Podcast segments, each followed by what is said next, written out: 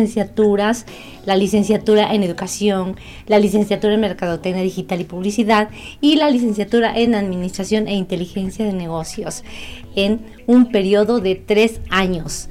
Así también te ofrece una maestría en educación y un doctorado en ciencias de la educación en un periodo de 18 meses.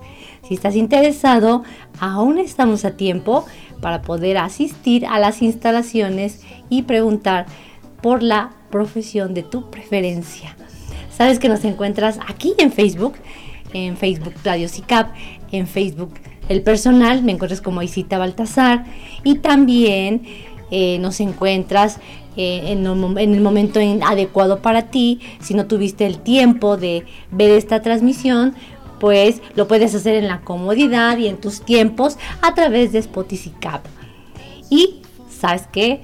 Me encanta que interactúes conmigo, con nosotros aquí en el programa. Sus opiniones en verdad son muy importantes, opiniones que han nutrido, han contribuido y pues eh, estamos muy agradecidos por eso.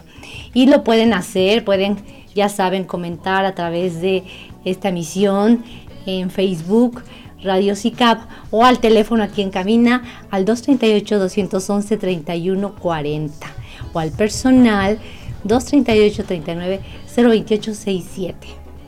Y pues bienvenidos a un programa más de Atrévete. Y hoy hablaremos de un tema es muy importante para todos, para todos. Sobre todo eh, he tomado este tema, el pasado, hablamos de la prevención del suicidio y algunas personas me contactaron para solicitarme este tema que es el duelo.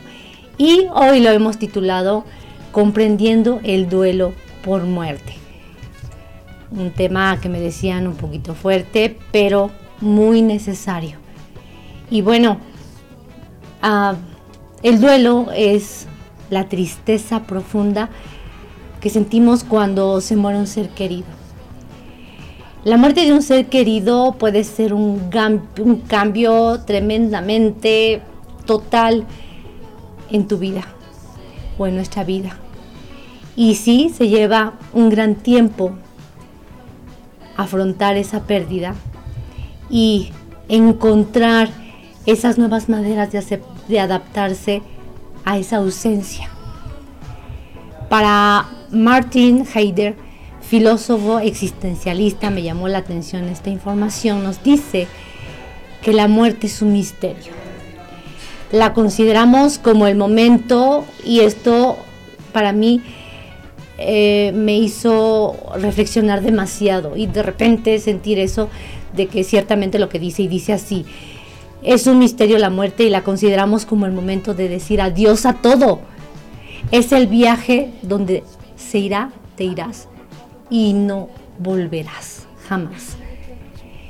Entonces, para comprender este tema, saben que somos muy cuidadosos en entender nuestros invitados, que sean especialistas en la materia, que tengan experiencia, que tengan conocimiento, para que nos ayuden a todos a entender y hoy este tema tan importante. Y para eso tenemos a nuestra tanatóloga, psicóloga y especialista en desarrollo humano, Lady Gracia. Ahora sí que gracias por aceptar nuevamente esta invitación que te hago, Lady, porque también Aparte de pedirme el tema del duelo, pues me dijeron, queremos que sea ella. gracias.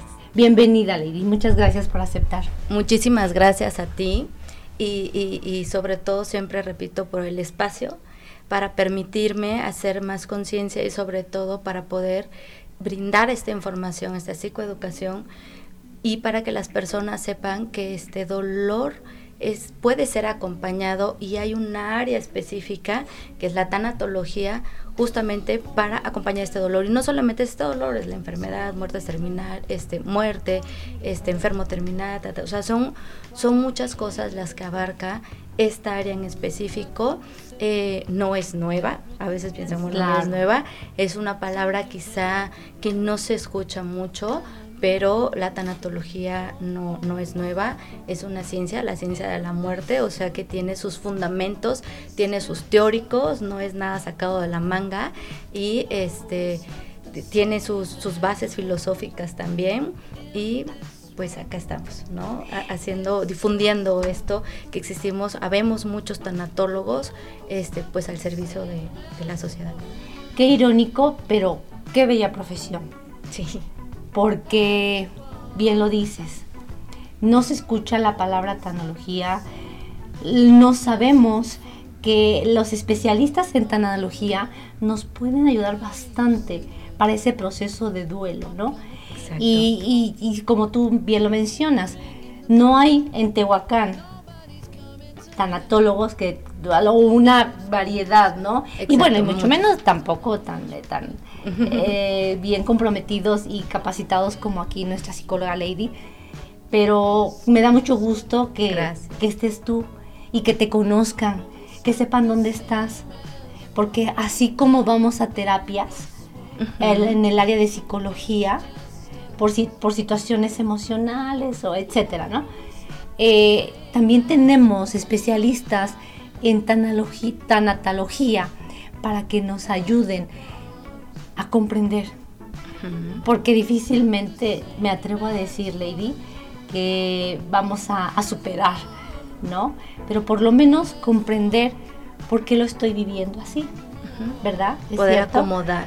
Sí, sí, o sea, justo hay, hay, ah, fíjate, vienen tanatólogos, tanatólogas de Puebla, este, hay terapia en línea, que es la, terapia o la teleterapia.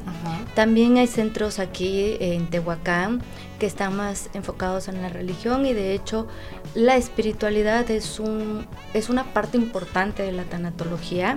Y este, también hay compañeras que tienen especialidad o diplomado, simplemente que la difusión de la tanatología en Tehuacán mm, no ha sido este mayor, ¿no?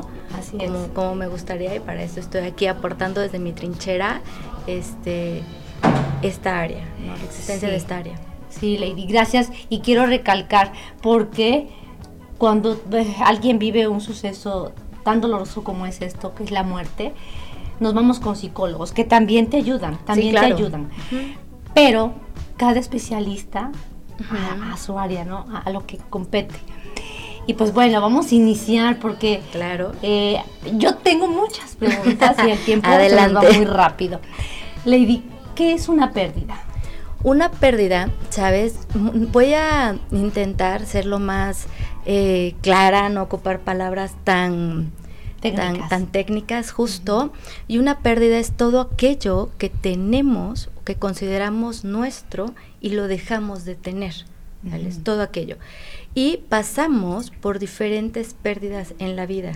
Están las pérdidas de desarrollo, estas pérdidas propias de, de nosotros como seres humanos, ¿no? Estos cambios de, de transiciones de adolescencia, adultez, pues ahí hay una pérdida, estas, ah, exacto, estas pérdidas de desarrollo. El nido vacío, que era un tema el que tú me, me comentabas la vez pasada que abordaste, es una pérdida que también es de desarrollo porque pues es parte de, parte de la vida. Este, Las enfermedades también son, así como la vida eh, como la, la, vida es vida, la muerte es parte de la vida y la enfermedad también es parte de la vida, ¿no? Es lo que nos recuerda y nos hace hacer conciencia de que tenemos una finitud, ¿no? Estas características de la muerte.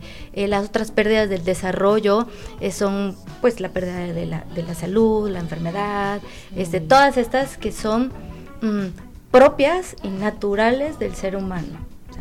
El que los hijos se vayan, ¿no? o terminar con una relación.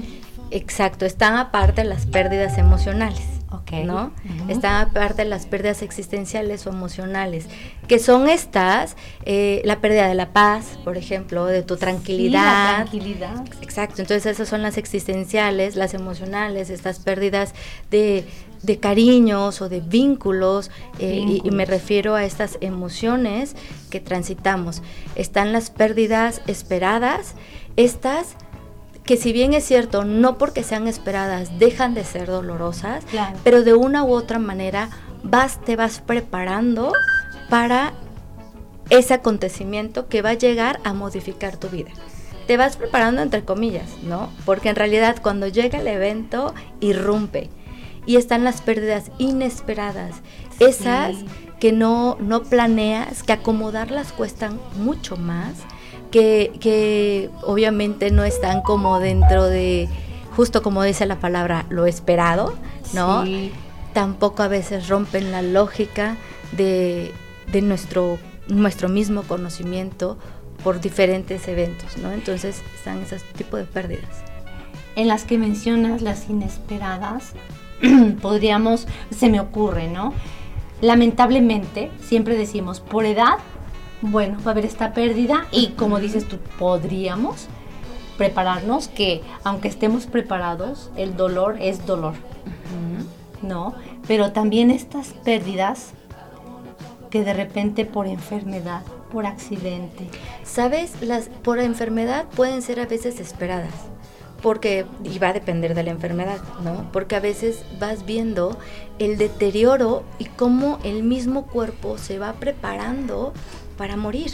Porque el cuerpo, así como nos estamos preparados para vivir, para llegar a este mundo, también el mismo cuerpo está preparado para morir, ¿no? Entonces, cuando está, cuando vemos el transitar de la enfermedad, de una u otra manera, vas haciendo conciencia de que va a llegar la finitud de la persona. Entonces, son pérdidas. Sí, porque el diagnóstico así lo dice, ¿no? Pero y las inesperadas son, por ejemplo, accidentes. Ah, okay. O sea, salgo de la casa y todos bien y nos despedimos de un beso y al ratito me dicen que ya no está o que hubo un accidente o que murió la persona, ¿no? Estas pérdidas que cuestan mucho acomodar porque dices, ¿cómo? ¿En qué momento?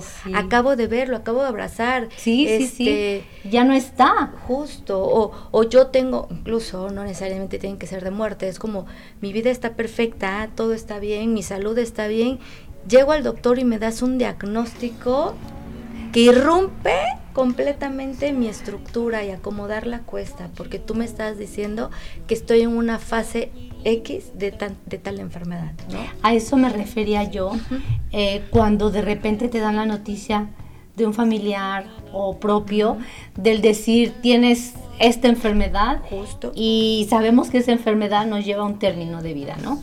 Y desde ahí empezamos a sufrir.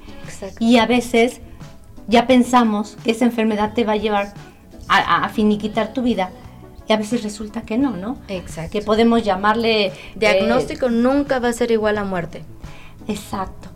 Pero lo empezamos a sufrir. Desde el momento en que te dices, tienes, tienes un cáncer, tienes eh, cierta enfermedad y dices, no, es sinónimo de muerte, ¿no? Y empezamos a sufrir. Y entonces, Lady, ok. Y no todos, va a depender de las herramientas que tenga la persona para enfrentar circunstancias adversas. Hay personas que se tiran al, piso y está bien, o sea, no digo que qué es lo que está correcto, está incorrecto, sino estoy refiriéndome a estas herramientas de afrontamiento que tienen ante las adversidades. Hay personas que las tienen y dicen, bueno, esto es lo que hay, eh, con esto puedo y vamos para adelante. ¿no? no, no, no todos eh, lo toman de la misma forma. Y aprovecho que lo acabas de mencionar, Lady, porque ya habíamos platicado y, para mí fue ah, eh, eh, interesante entender cómo es que afrontamos el concepto de muerte, ¿no? Y, lo, ya lo acabas de mencionar, pero hay más elementos, ¿no? Sí, hay muchos elementos. Por ejemplo,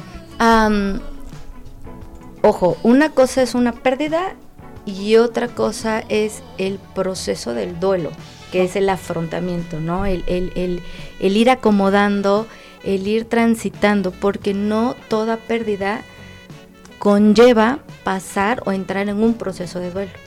O sea, no todas las pérdidas, no todo implica un proceso del duelo, no todo.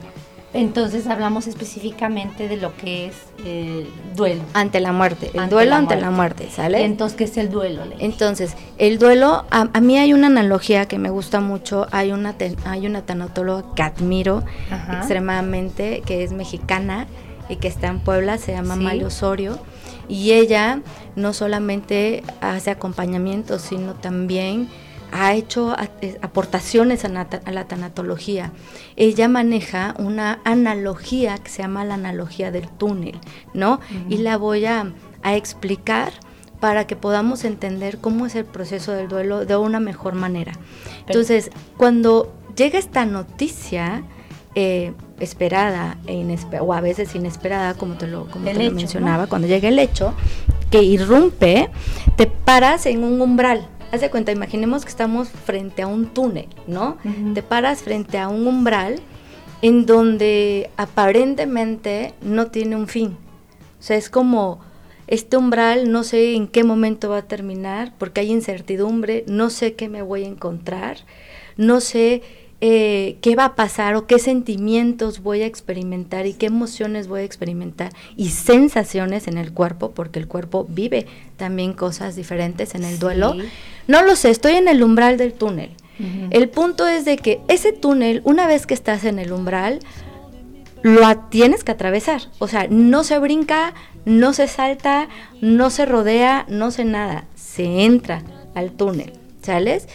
Y no sabes qué te vas a encontrar, como te puedes encontrar subidas, como te puedes encontrar bajadas, ¿no? Como una montaña rusa, como te puedes encontrar emociones que te llevan para arriba en momentos de tranquilidad, como te puedes encontrar emociones que te llevan para abajo, ¿no? Sí. Pero vas avanzando durante este túnel, vas avanzando. Aquí lo único que toca es checar que no te caigas en una tarjea. ¿Sales? En una tarjea eh, son puede ser sentimientos de culpa, sentimientos de lealtad, ¿no? De ira, ira, de enojo. No, bien gestionada. Fíjate, la ira, y el, la ira o el enojo son propias, son normales del duelo. Okay. Son, son, son normales. Pero hay temas que encontramos en la tarjeta que es cuando lo complican, ¿no? ¿Cuáles? Eh, la culpa, esta culpa que muchas veces de esta culpa este, no, no es sana. A veces es culpa absurda, este sentimientos de, lealtad que les tenemos hacia la persona que falleció. A veces hacemos promesas, ¿no? Y esos nos permiten estar en una tarjea porque nos, las circunstancias a veces cambian y no nos permiten poder cumplir esas promesas, ¿no? Este, a veces este vínculo que es muy fuerte, tan, tan, tan fuerte, nos detiene, ¿no? O sea, lo podemos llegar a patologizar. patologizar. Entonces ahí estamos en la tarjeta. Seguimos por el túnel, seguimos caminando por el túnel, seguimos en estas subidas, en estas bajadas. Pero acá es importante entender que aunque estemos en la bajada de la montaña rusa, sigues avanzando. O sea, la, la montaña rusa no te quedas abajo, sigues avanzando y vuelves a subir, ¿no? Sí. Entonces, Aquí se van a presentar, Amalia Osorio maneja lo que son las brisas. Son sentimientos y emociones que pasan, ¿no? Como este enojo exagerado, fuerte, pero que no te detienes, solamente pasas. Pasan a través de ti y sigues avanzando por el túnel. Este túnel lleva un proceso, ¿no? Hasta que termine el final. Hay unas etapas que maneja Elizabeth Kubler-Rose, que son las famosas etapas este, muy mencionadas. Muchas personas dicen que Elizabeth está, es obsoleta, cosa que no es cierto. Elizabeth es, es la madre de la tanatología.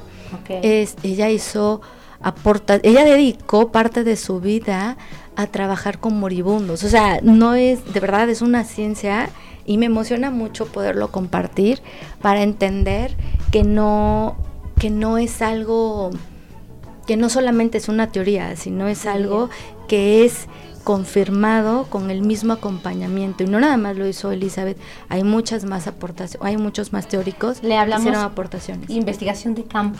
Investigación de campo exacto no entonces ella propone cinco etapas que ahorita te las voy a mencionar como por orden pero no llegan en orden sabes primero es esta negación o este shock ante el evento que está pasando. Es como, no, no puede ser posible. Todo lo que es no, no, no es posible, este, esto no está ocurriendo. Porque a mí no quiero que suceda, no quiero que se muera. Está relacionado con el enojo.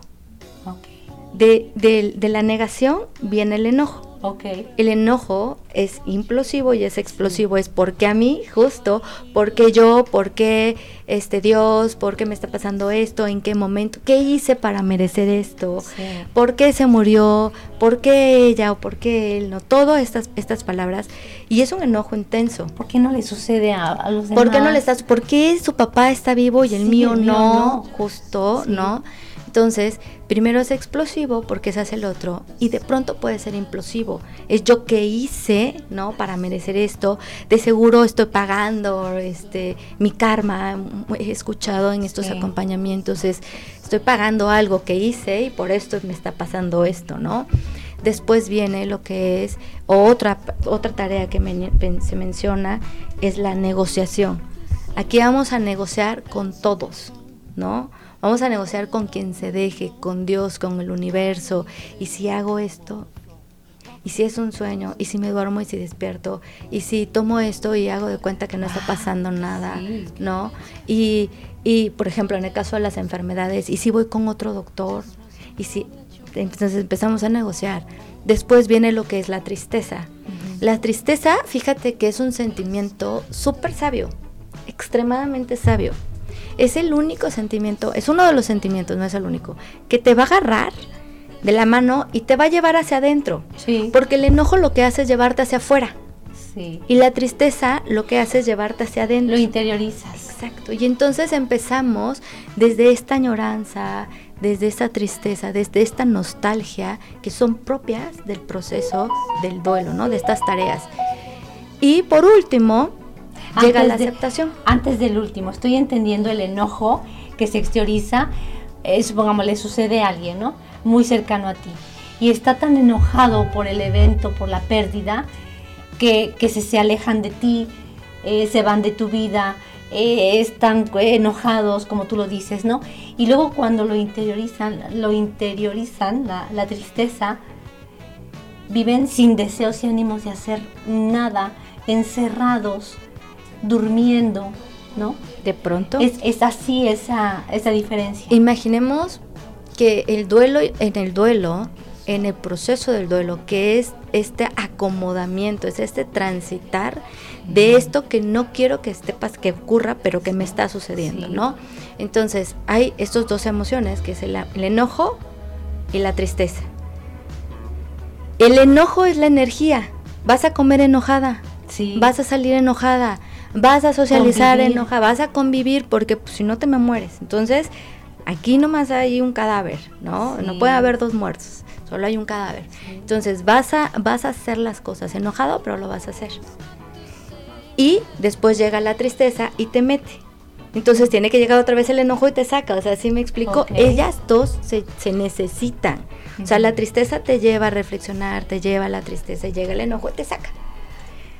Y por último viene la aceptación, esto, ok, así es, así tiene que ser. ley de este, vida, en el caso de que fuera. En el caso de que la religión que se crea, pues así lo quiso en, el, ser que, que, creas, etcétera, etcétera. Lo digo muy fácil y se escucha muy fácil, ¿no? Y en secuencia.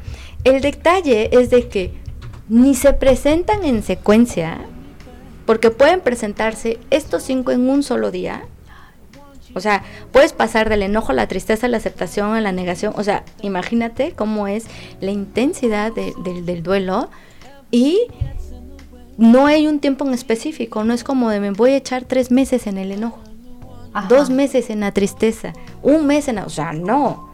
No, no, no, no. Esto es como parte... Es, es un saco hecho a la medida, es personal. Y tiene que ver tu personalidad. Tiene que ver tiene que ver con la crianza. Exacto. La crianza, con lo cognitivo.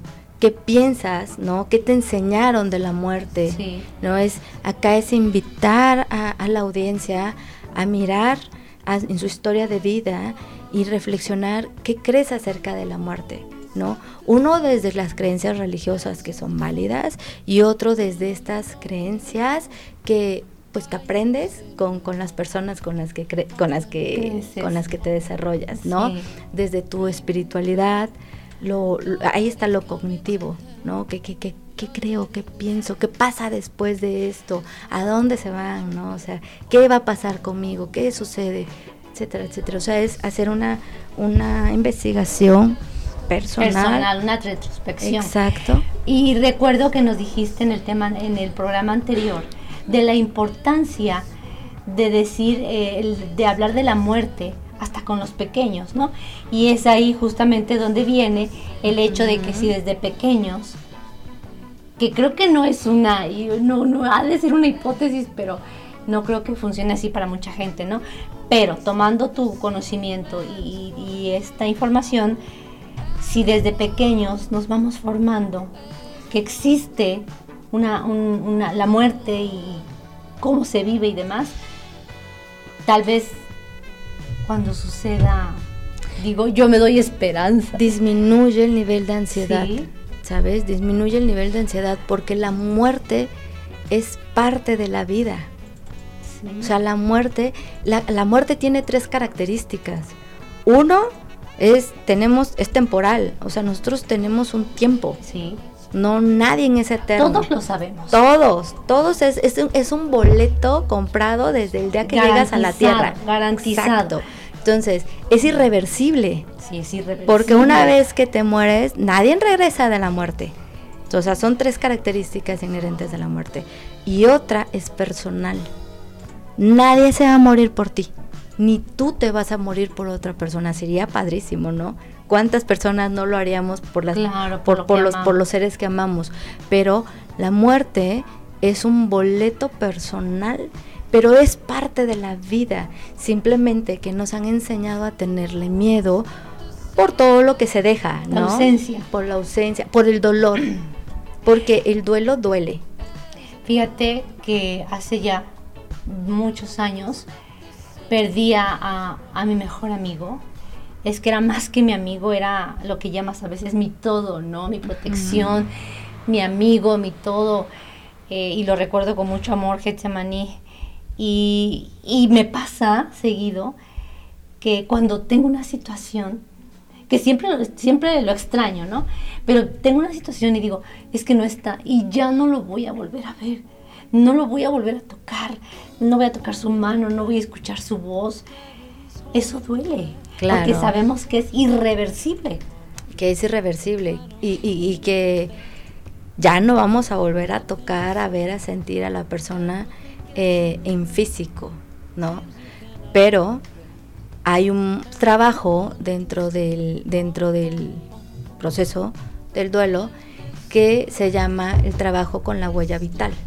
Ok, Entonces la huella vital es lo que se le conoce, bueno, se le conoce como huella vital, pero es la impronta genética, epigénesis, o sea, llámalo como quieras, pero es huella vital, ¿no? Es toda esta memoria que nosotros eh, tenemos con cada una de las personas que nos vinculamos y que el vínculo es significativo. Sí. ¿Sales? O sea, eso es importante, que el vínculo es significativo, porque acuérdate, puedes tener una pérdida, pero si no te duele, no entras dentro de un proceso del duelo, o sea, si no es tan cercano el vínculo, no entras en un proceso del duelo. Entonces, la huella vital es una es un trabajo que se da dentro del dentro del proceso terapéutico de, la tanatología, que es padrísimo. No es, no es fantasía dirigida, no es de cierra los ojos, imagina. No, no, porque a veces se confunde con fantasía dirigida. No es fantasía dirigida, es regresar a esa información a esa memoria que hay en tu cuerpo. ¿Sabes? Que, que, hay y que, y que incluso de familia a familia este, heredamos, ¿no? Es un trabajo muy bonito. Y que ahí está y que ahí tenemos. Lady. Muy impresionante. Eh, ya nos comentaste este, cuáles son las, sensaciones, las sensaciones físicas. Emocionales, físicas y sentimientos normales en el proceso de duelo. ¿Cuáles son? ¿Sabes? esto es, es bien importante porque como te mencionaba, a veces llegan y, preguntan, ¿es normal esto que estoy sintiendo? O sea, así se está viviendo. Eh, así lo viven todos. Así lo viven todos o me estoy quedando mal de la cabeza o algo me está pasando. y sabes, el duelo a nivel físico, sensaciones, cambia mucho. Nuestros ojos incluso se pueden ver más cristalinos. Hay una sensación en los ojos como de tierra, ¿no? Nuestro olfato se puede agudizar más e incluso podemos oler diferentes en algunas ocasiones. Nuestro olor, nuestro olor corporal puede, puede ah, ser modificado, ¿sales? Em, la, salivación se modifica. Hay personas que salivan más, hay personas que salivan menos e incluso hacen este ejercicio como de tragar, tragar saliva y, y hay, a veces es como de, es normal estar como con este nudo la sensación de, de resequedad o como de un nudo en la garganta o como tener algo atorado en la garganta y eso es normal dentro del proceso del duelo. Esta mm, como esta esta, esta sensación muscular de, de la quijada a veces está más eh, contraída, más tensa, igual muscularmente. Cómo recibimos los alimentos también se modifica, el, sabor de los alimentos también se modifica. O sea, imagínate cuántas cosas pasan en nuestro cuerpo. a través de nuestro cuerpo, claro, todo se modifica. O sea, el duelo no es algo de que eh, con una cerveza se me olvida. No. El tiempo lo va a curar. El tiempo lo cura, no, el tiempo no lo cura. Cura lo que haces con el tiempo, ¿no? Eh, ¿Qué otras cosas a nivel físico se van a modificar? Eh, la tensión muscular también se, se, va a modificar, a veces es mayor, a veces es menor, a veces esta sensación como de agotamiento, ¿no? Como de falta de energía es propio y es, es normal dentro del proceso del duelo esta sensación como de rechazo hacia ciertos alimentos también es propio dentro del proceso del duelo, no es que no quieran comer, ¿no? A veces también el, sabor se modifica, las texturas también se sienten diferentes, esta sensibilidad sensorial se modifica, es como, bájale, bájale a ese sonido, ¿no? Me, me está lastimando, sí se modifican las sensaciones sensoriales, este, auditivas, se va a O sea, todo esto pasa en el cuerpo. Y luego nosotros, los que queremos alentar, decimos, come, come, porque si dejas de comer te vas a enfermar. Y viene la amenaza, ¿no? Ajá, viene la amenaza, ¿no? Eh, come, por favor, porque si no te vas a enfermar, mira nada más, tienes que superarlo, eh, etcétera, ¿no? Porque no entendemos lo que nos acabas de decir, que de manera natural, orgánica, es la reacción del cuerpo claro, cuando vivimos ese duelo. El cuerpo tiene una sabiduría organísmica. El cuerpo es extremadamente sabio. Perfecto. Nada más que no lo escuchamos, ¿no? Simplemente que no nos detenemos a revisar qué está pasando este, con mi cuerpo, porque el dolor modifica.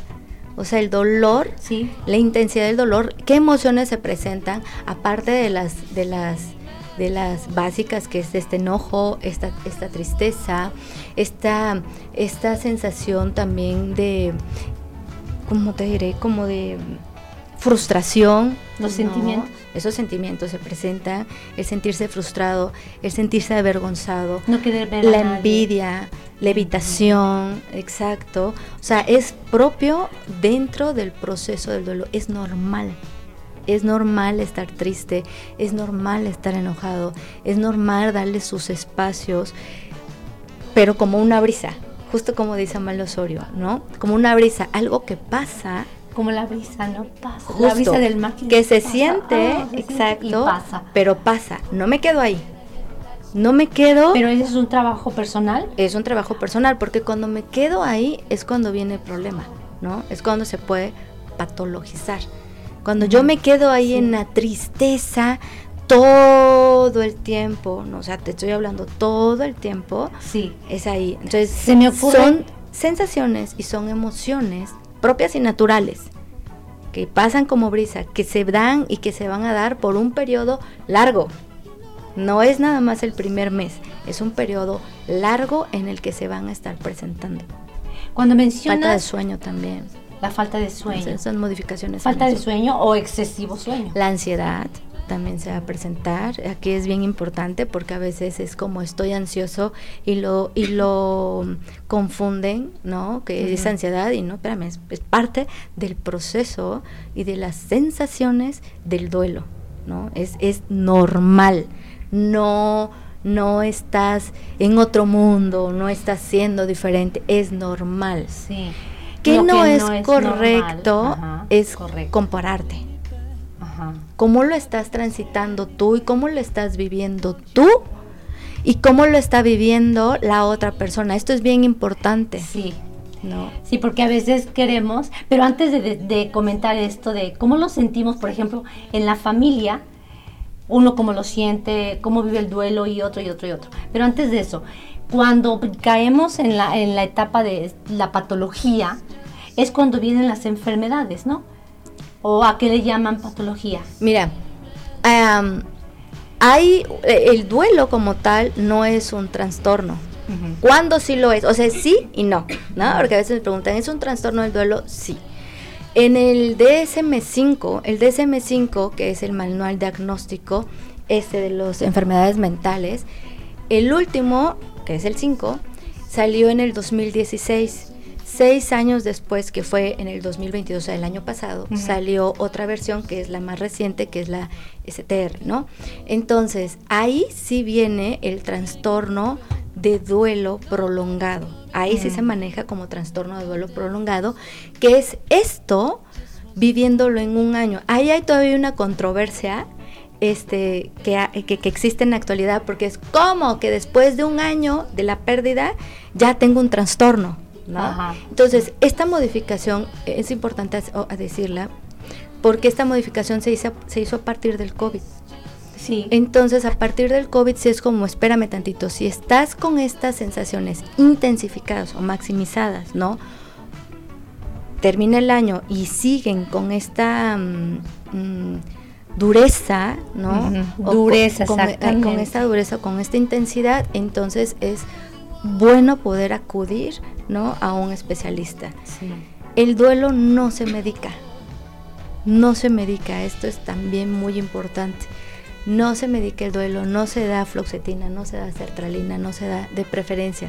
Cuando sí, antidepresivos o ansiolíticos.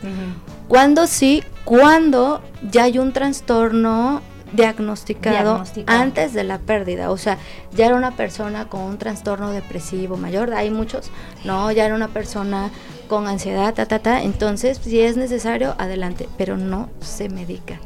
¿Por qué? Porque se puede transitar, es como dormir la sensación y dormir la emoción.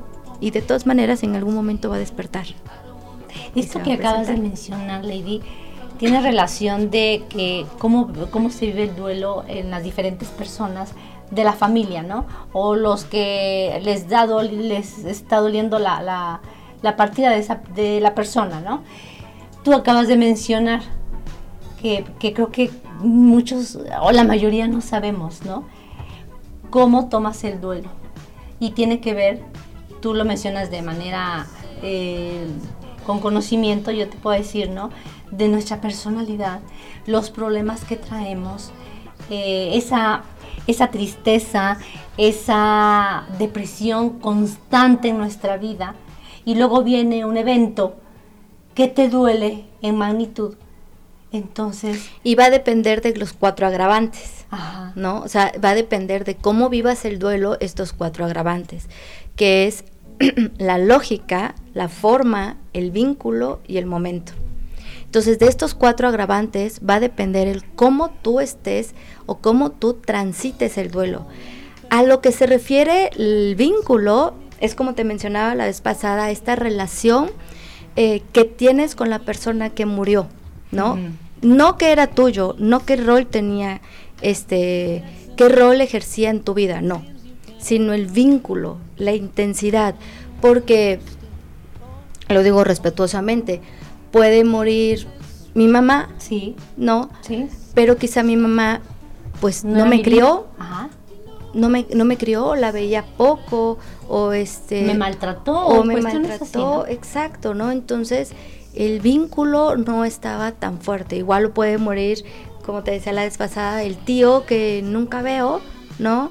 O que veo muy poco, que veo cada año, al tío con el que todo el tiempo está conmigo, o el abuelito que todo el tiempo está conmigo, ¿no? Sí. O sea, no es, no es lo mismo ese vínculo que se establece con el abuelito que veo cada diciembre al abuelito con el que estoy toda la semana o todos los fines de semana, ¿no? Entonces el vínculo es mucho más fuerte ahí.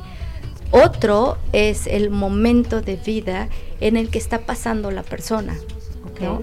el, el, el, doliente, ¿no? ¿Cómo, está tu vida? Si tu vida justo ya traías y ya tenías tú un tema de ansiedad, tú ya tenías un tema de, de, depresión, tú ya tenías un tema económico, de problemas económicos, laborales. Tú ya tenías un tema de enfermedad o de una pérdida física, ¿no? De, de, salud física. Y aparte llega este, esta, esta muerte que, que irrumpe, ¿no? Que rompe toda la estructura, pues se va a vivir con una intensidad diferente. Entonces, ese es el momento. Diferente a decir, bueno, estoy en paz, estoy tranquilo, que es lo que, lo que pasó en el COVID. O sea, muchas personas vivieron el COVID de formas diferentes. Hay unos quienes tenían estos recursos, quienes tenían este los seguros de vida, otros tenían seguros de salud, ¿no? Otros tenían esta comodidad de vivirlo, bueno, pues en tranquilidad en la casa, este con todas estas este tecnología a la mano. Estaba padre el momento, ¿no? Lo pasaron. Pero habrá quienes no, Habrá quienes no perdieron a ningún familiar y qué bueno, como habrá personas y habrá familias que se destruyeron. Sea, que se fueron, que se iba uno, después iba al otro y después esperabas, pues quién seguía, ¿no? Porque pues era como de cadena. Sí, claro, por lo propio de la enfermedad. Por lo propio. Entonces, eso, a eso se refiere el momento de vida. Otro es la forma, la manera esta en la que muere la persona, Ajá. ¿no? Si es inesperado, si es esperado, si es brutal, sangriento, este, si es plácido, placentero en casa, acompañado, ¿no? Este, agarrado a la mano, si, si, si fue, no es lo mismo la muerte, este, pues por secuestro, por ejemplo, que, que estar en casa cubierto y acogido por la familia, etcétera. Entonces, esa es la forma y cada forma tiene su forma de, de, vivirlo, y su impacto y, su intensidad, claro. Entonces, por eso es de que el duelo es diferente, incluso hasta con tus mismos propios duelos. Sí. Es, es, es lo que te comentaba hace un rato, o sea, no hay nada peor que compararlo con el que está viviendo a mi hermana, con el que está viviendo Andrés, o con el que yo viví cuando se murió mi tío, o mi tía, o mi papá, o mi mamá, y ahorita lo estoy viviendo diferente. Claro, porque estos cuatro agravantes se modifican. Por último, está la lógica, ¿no? La lógica que sí tiene que ver con esta etapa en la vida en la que se está transitando la persona que muere no es lo mismo un niño claro. que una persona adulta. Sí. ¿no? O sea, no, no hay lógica, es cómo acomodó esto cuando instintivamente sabemos o creemos que vamos a morir de viejitos. Ahí viene la creencia, ¿no? Lo que tú comentabas, porque dicen, eh, bueno, ya murió grande, pero ya vivió, pero un pequeño no ha vivido. Y entonces nos vamos por esa idea de que ya vivió y no ha vivido, pero que el duelo es el mismo y que el duelo va a ser diferente dependiendo el vínculo y todo lo que nos has mencionado, ¿no? No tiene menos importancia una persona adulta, tercera edad, a un pequeñito, ¿no? Exacto. No. no, no, no, no, no, no. Incluso la lógica también tiene que ver con esto que, oye, pero se le hicieron los trasplantes, pero se le hizo la, la, la, se le hizo la el medicamento, se, llevó el tratamiento, este, ¿cómo? Y se estaba recuperando. Y resulta que, que su enfermedad es fuerte, pues era cáncer y murió de otra cosa. O sea, y murió atropellado. Sí, si dices qué ironía, ¿no? O sea, ¿cómo? No, no hay una lógica de que su, su muerte no tiene esto, una explicación, ¿no? Eh, que me pueda ayudar a sostener. Entonces estos cuatro agravantes sí van a importar en la intensidad del duelo. Y como te digo, cuando se patologiza, cuando la última, de acuerdo al DSM5, este TR, pues es al año. Realmente, a veces al año apenas estamos acomodando la pérdida. Entonces, sí. Lo que tú mencionas, imagino que son pruebas, ¿no? Pruebas, test, algo así, lo que tú Sí, no, sí, sí, sí, sí, el, el DSM5 es, es, un, es un manual en donde vienen todos los trastornos, no, no, nada más estos, todos los trastornos de ansiedad, todos, todos, todos los trastornos que vive la persona están estandarizados, este, tienen estos ítems, o sea, eh, este, este manual ah, salió en inglés el año pasado, apenas estamos teniéndolo en español, entonces eh, te digo, está esta controversia de... Y qué gusto me da que como tú lo dijiste, ¿no? Esto sea de, de carácter pedagógico, este, que la gente esté aprendiendo, estemos entendiendo este proceso, porque entras a internet o vas con otras personas y te dice cinco pasos. Ay, no. No lo hagan, ¿verdad? No, o sea, es que imagínate, si fueran cinco pasos poder acomodar la muerte de tu ser querido, no hombre, pues estaría padrísimo, ¿no? Por eso mejor asistir a un tanatólogo. Exacto, un especialista. sí, un especialista es un tanatólogo. sí. Tengo, tengo eh, comentarios y dice August, gracias August por estar, dice, de los mejores programas de Radio CICAP, gracias August. Gracias. Un tema de los que casi no se trata, pero que se debe abordar. Saludos a la maestra y la psicóloga Ley. Gracias. Marce Maurión, saludos, saludos amiga, dice excelente invitada, dice mi amiga Marce. Gracias. Eh, Andrea Soriano, qué bonito programa y excelente invitada. Muchísimas gracias, Andy. Gracias. Mm, un saludo a Sergio que nos está eh, escuchando. A, Linda, a, a Yavika, a todos los que nos están escuchando, muchísimas gracias. Importante porque nos, nos va a ayudar bastante este tema que estamos abordando. Todos los duelos necesitan acompañamiento. ¿eh? No necesariamente.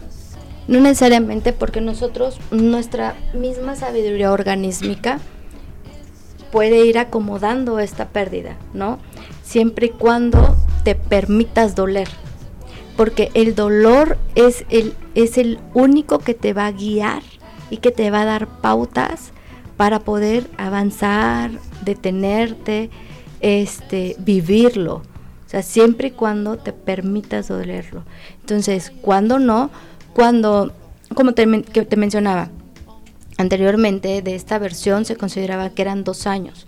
El primer año es el año de la devastación, porque viene el ciclo de la primera vez, como te lo había puesto, este que es ah. el primer año sin mi ser querido, el primer cumpleaños, volver a readaptarte a estos eventos significativos en ausencia de esa persona que amo, ¿no? Es, es, es el aprender y reaprender desde este ajuste creativo de qué tengo que hacer en este 10 de mayo sin mi mamá. Sí, ¿no? El reajuste. En este, en este cumpleaños sin mi esposo. O sin mamá, pero hoy tengo hijos y entonces es este, este, este ajuste creativo. Es este ajuste creativo. Porque mucha gente dice, se va de por vida, y conozco a personas que se van de por vida y, cada 10 de mayo pues, es una tristeza tremenda porque no está mamá, ¿no? Pero están los hijos. Justo, y es válido. De hecho, la tristeza se va a presentar porque es esta añoranza que se va a presentar del recuerdo, por supuesto la nostalgia. Por eso es de que el duelo no se supera. No se va a superar, se transita, se acomoda. Se acomoda. Se va acomodando, pero nunca se va a superar porque si hay un vínculo, ¿sabes? El amor es una de las emociones que supera la muerte. O sea, es, es, es, es, la emoción que supera la muerte, porque incluso aún no exista la persona, puedes sentir en ti la misma intensidad sí y el mismo amor al recordar a la persona. Por eso es que rompe esta barrera. O sea, el amor rompe esta barrera, por eso no se supera. O sea, es, es como, si voy a dejar de amar a mi mamá, nunca. Pero ya... Y lo puedes tras, transmitir, o sea. Sí, a los hijos o a la familia. No se supera, pero ya lo vas, como dices tú, acomodando, vas y lo vas viendo diferente, ¿no? Eh, y ahorita me acabas de recordar, yo cuando recuerdo a, esta persona tan importante en mi vida, digo, qué bonito todo lo que vivimos y hacíamos esto, hacíamos lo otro. Y ya sí sientes el dolor. Exacto. Pero también sientes alegría, porque tuviste esa oportunidad de tener a esa persona en tu vida, ¿no? Exacto. Y es que, como vuelvo a repetir, el dolor es propio. Hay una frase en psicología que se llama el dolor es inevitable, ¿no? Sí. El sufrimiento es opcional. El dolor no lo puedes evitar en el proceso del duelo. Es la, es la primera característica que te va a acompañar en todo este transitar y en todo este acomodamiento. Es la, o sea, es la que te va a llevar de la mano, ¿no? Sabiamente te va a ir guiando. O sea, se escucha muy fuerte porque es como que el dolor me vea, sí, el dolor te va a ir guiando, ¿no? Más sin embargo, todo esto, esto que duele, esto que rompe, vivirlo, permitirlo vivirlo, darle el espacio. A quiero llorar, pues me doy, me permito, lo reconozco y antes de todo esto es aceptarlo. Aceptarlo. O sea, es la tarea número uno, ¿no? Aceptar que esto que me está pasando, que no elegí, me está doliendo y está bien que me duela. Porque solo así me va, a, me va a permitir, ¿no? Poderlo acomodar. Lo que el sufrimiento, como dice la otra parte de la frase, ¿no? Es opcional. El sufrimiento es todo lo que le suma. Como dice la tanatología, con el dolor ya es suficiente.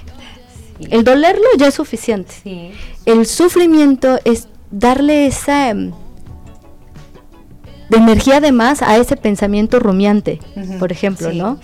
A ese, de por sí ya me está doliendo que ya no está esta persona que amo y todavía de pronto es válido ver fotos, claro que es válido, por supuesto, y es sano, ¿no? pero estar todo el tiempo, todo el tiempo, todo el tiempo, por mucho largo, o sea, por un periodo largo. del día durante tanto Exacto, dándole espacio a la mismo, al mismo pensamiento, al mismo pensamiento, al mismo pensamiento, o sea, no permitirme este darme estos no, autoflagelarse Exacto, ¿no? Algo que pasa dentro del duelo es que a veces no nos permitimos volver a sonreír.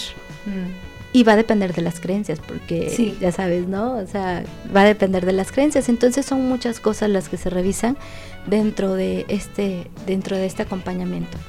Tal vez varias personas que nos están escuchando o viendo, Lady, digan, ay, qué, qué frío, ay, es como si fuera un manual. Ay, no, sí. Pero no estamos acostumbrados, como lo dijo August, a hablar de la muerte.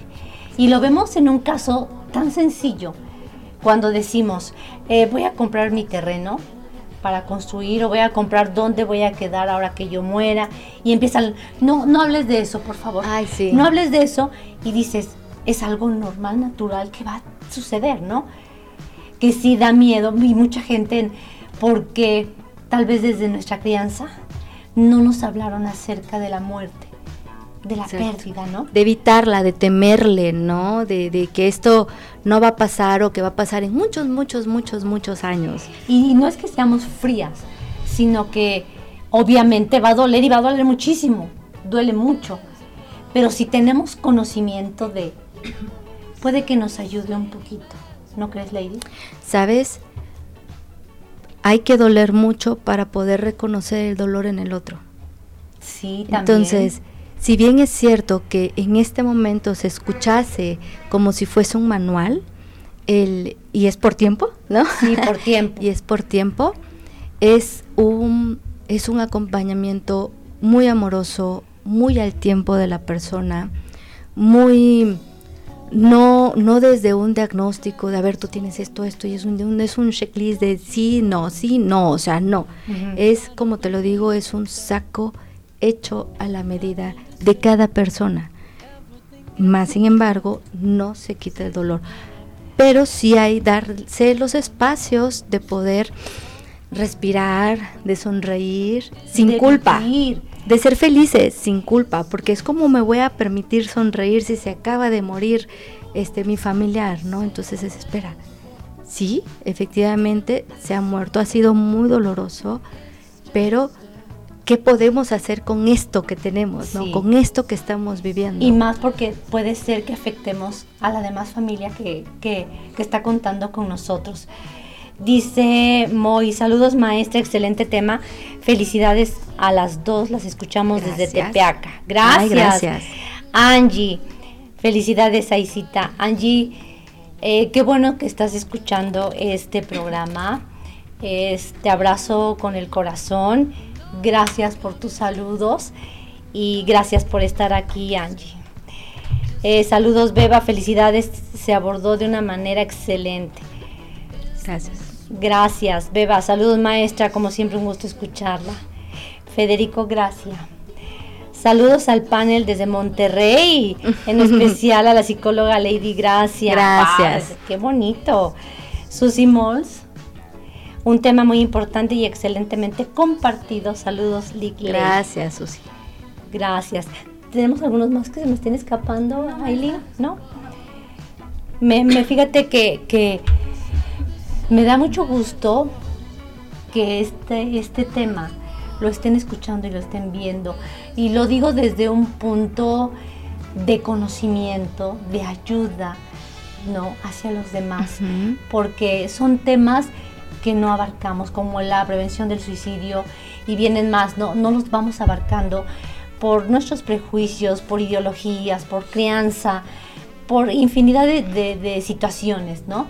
Y hoy que lo, que lo escuchen, eh, quiero que les sirva, que nos sirva, ¿no? Por eso es que estás aquí, Lady.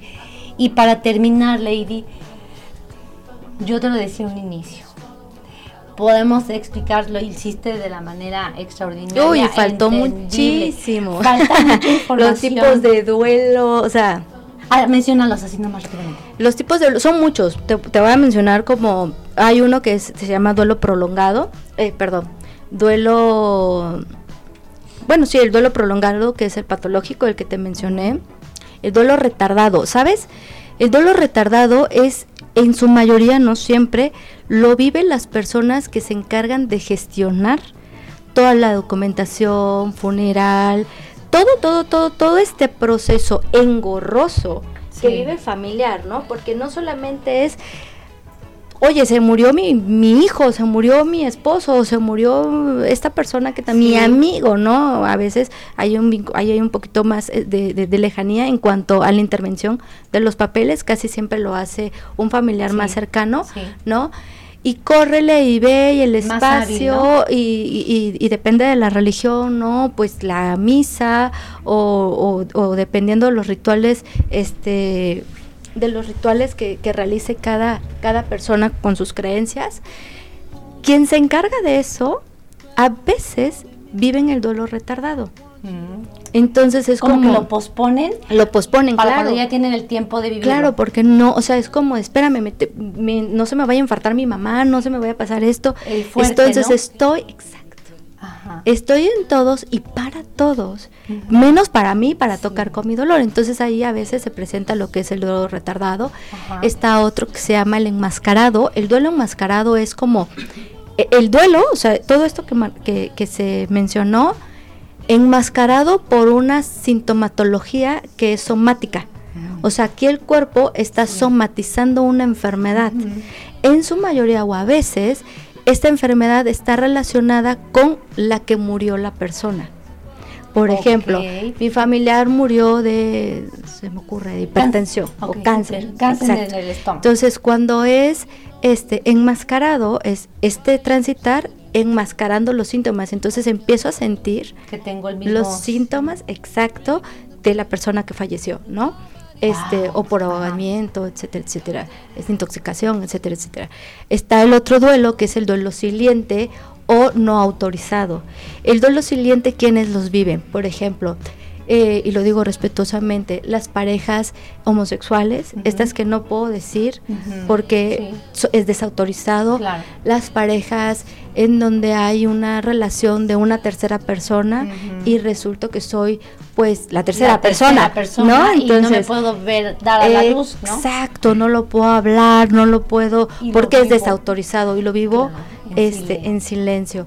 Que también eh, quienes también las personas que pasan por, por abortos, ¿no? Que tuvieron un aborto o que tuvieron, este, como no es autorizado, no lo pueden hablar, entonces lo tengo que, vivir en silencio, pero sigue siendo un duelo. Claro. O sea, sigues pasando por estas etapas, ¿no? O, por esos transit por ese transitar. Está el duelo, este prolongado, crónico.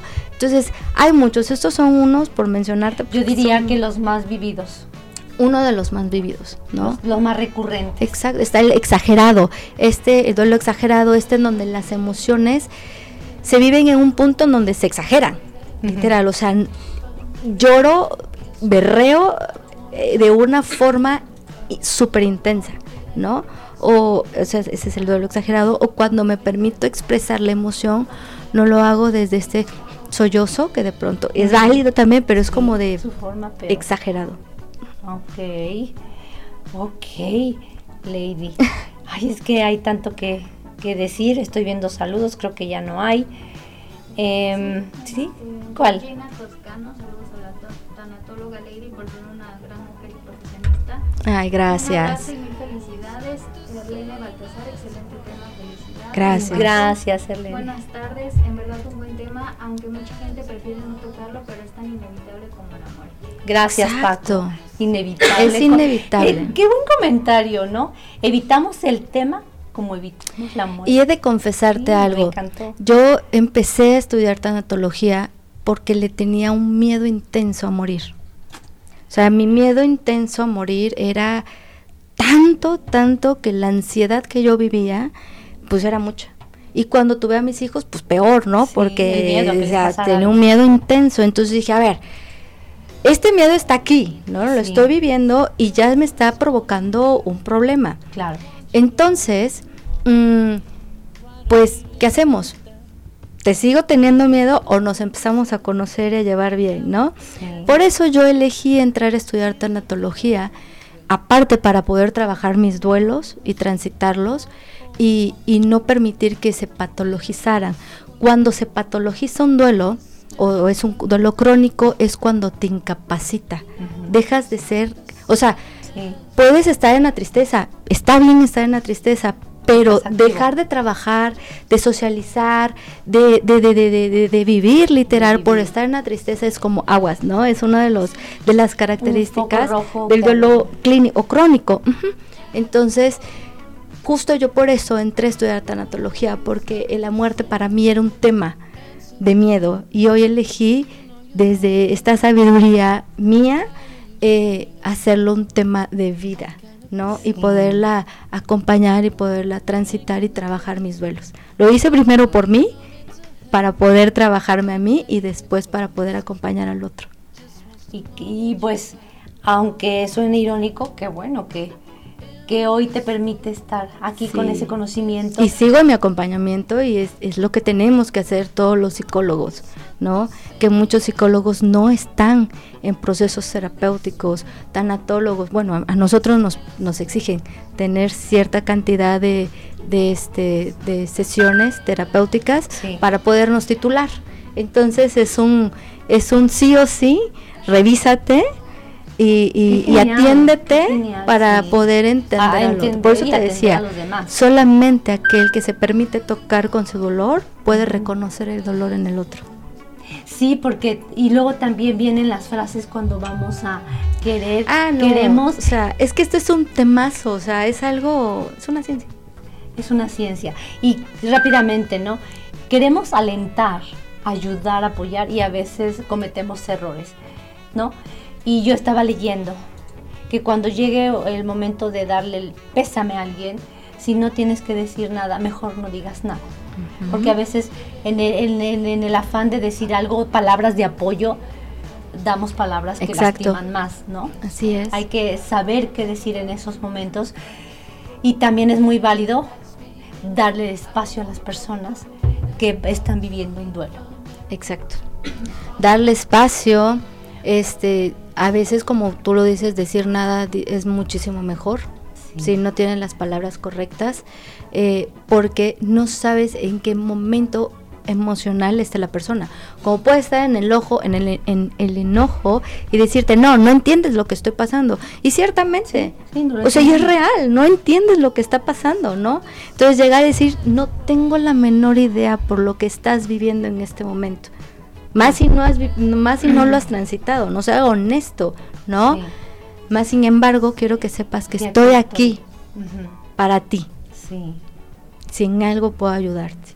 Pero no pongas palabras de más o palabras de menos desde, desde, el no, desde el no saber cómo puede estar esta persona. Sí, por la persona, cada quien recibe, ya como lo comentamos en todo el programa, ¿no? Y esto viene a también a finiquitar en el sentido de que las palabras que vamos a decir tienen que ser muy cuidadosas porque la personalidad y todo lo que comentaste tiene mucho que ver el cómo recibe las palabras, cómo recibe la ayuda, tal vez no quiere ayuda, el esta persona tendrá su tiempo, su espacio sus tiempos. y hay que respetar. Tiene sus tiempos. estar también. Justo, y sobre todo que tiene que ser una decisión. Yo he tenido chicas que han llegado a procesos terapéuticos a la semana de haber perdido pues a un hijo o algún familiar, ah, ¿no? Chicos también, bueno, personas. eh, lo ideal es empezar un proceso tanatológico a los tres meses. Eso dice la teoría, ¿no? O sea, la teoría dice, llega a un proceso tanatológico a los tres meses, ¿no? Lo real es de que eso no ocurre. Cuando la persona llega es porque ya está preparada para poder enfrentarlo, ¿no? Escuchar. Pero siempre es importante decirlo, eso es lo que dice la teoría, eso es lo que dice los, los, los libros, ¿no? Aprende. qué importante que, que, lo sepan. Sí, justo porque están los tiempos. Entonces están los tiempos. Es, es algo, es algo que, que, que, que, es muy intenso y es muy inmenso todos estos temas. Y es muy amplio. De verdad es muy pues, amplio Lady, para concluir, porque ya nos robamos seis minutitos, perdón, una disculpa. Aquí tenemos a nuestra jefa y ahorita nos va a regañar. Sí, sí. Pero rápidamente, yo te lo decía a un inicio, algo muy breve, Lady. Eh, todos nos estuvieron escuchando, eh, tal vez ah, tomaron esta información, esta la que necesitaron. De manera general, de manera general ¿cómo, qué, qué, qué, qué hacer, qué decir? Que, que, mi pregunta viene tal vez fuera de lugar porque ya nos explicaste. Pero tal vez por ahí anda, anda alguien que diga, ah, no, pero yo quiero saber qué hacer. Y yo creo que lo, lo que debemos hacer cuando ya no encontramos es asistir. Primero es validarte. Primero es validar que lo que estás viviendo y la intensidad con la que lo estás viviendo, ¿no? Porque a veces lo queremos negar. Entonces, el primer paso es la aceptación, ¿no? De eh, que esto que está pasando, que llegó a irrumpir mi vida, que no elegí, y a pesar de no elegirlo, me está desestructurando, ¿no? Es como, no puedo ya con todo esto.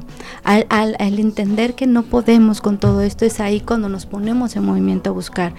Hay muchos sanatólogos, quiero que sepan, que la teleterapia, que es esta terapia en línea, es muy efectiva, no es nueva tampoco, tampoco surgió por lo del COVID, ya estaba en España desde antes.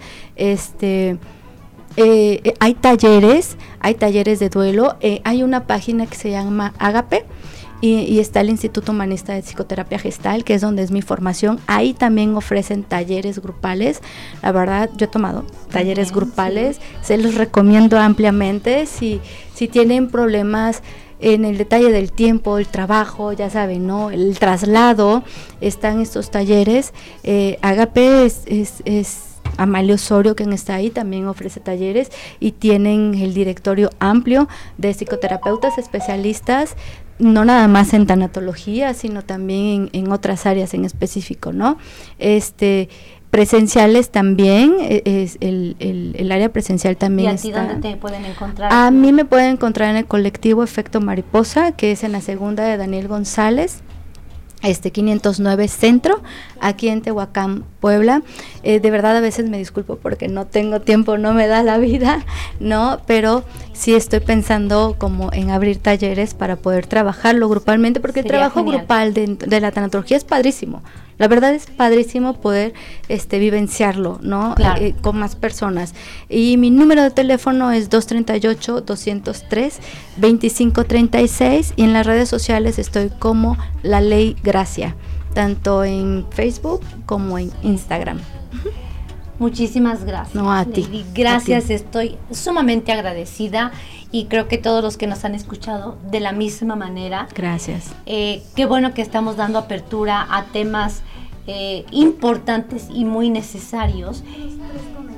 Ah, sí, perfecto, eh, los comentarios me encantan. Georgina Toscano, la, anatóloga Lady. por ser una gran mujer y profesionista, un abrazo y felicidades. Gracias. Marcela, felicidades, excelente programa. Gracias. Gracias. Hola, mi esposo tiene 19 años que falleció, he logrado hacer mi vida e incluso ya tengo pareja, pero todavía hablo de él y yo. Y es correcto. Y saben, hay, hay, otra, hay otra parte que se llaman los duelos congelados, ¿no?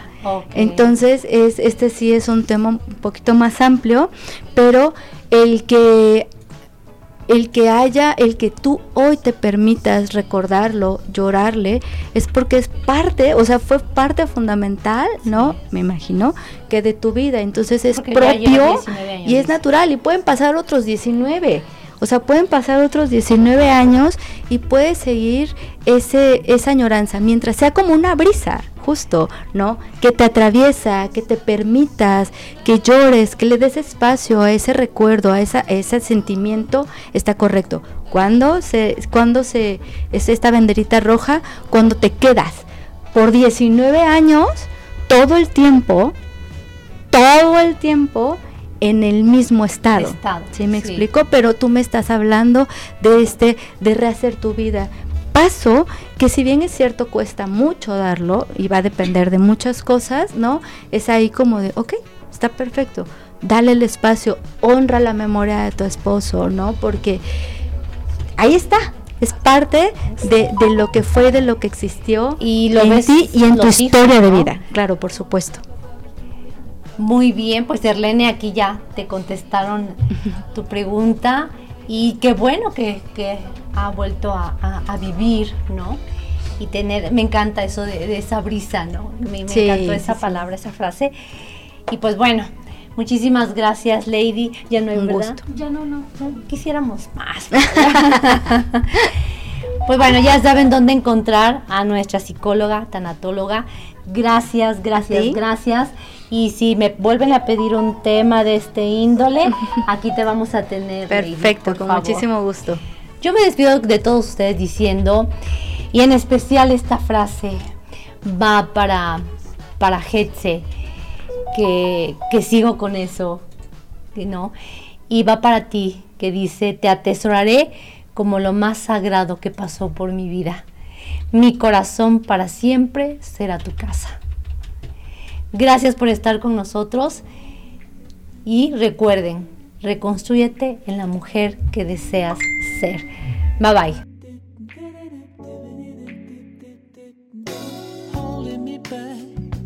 Gravity's holding me back. I want you to hold out the palm of your hand. Why don't we leave it at that?